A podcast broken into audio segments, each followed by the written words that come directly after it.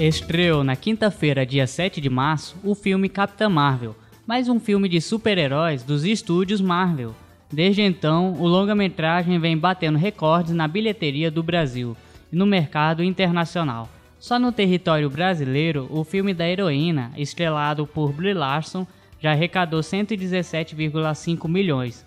Já nos Estados Unidos, Capitã Marvel foi desbancada pelo filme de terror Nós, do diretor Jordan Peele, que na sua primeira semana arrecadou 70 milhões de dólares.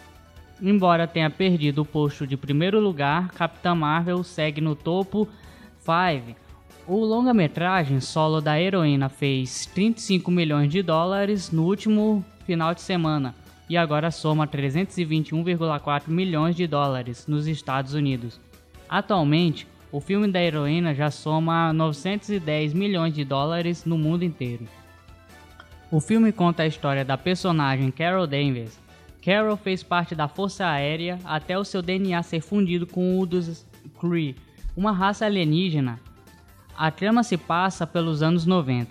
O longa-metragem marca como o primeiro filme estrelado por uma mulher do universo cinematográfico da Marvel, é um marco na história do cinema, colocando as mulheres como protagonista principal nas tramas abrindo diversas possibilidades para mais filmes estrelados por atrizes.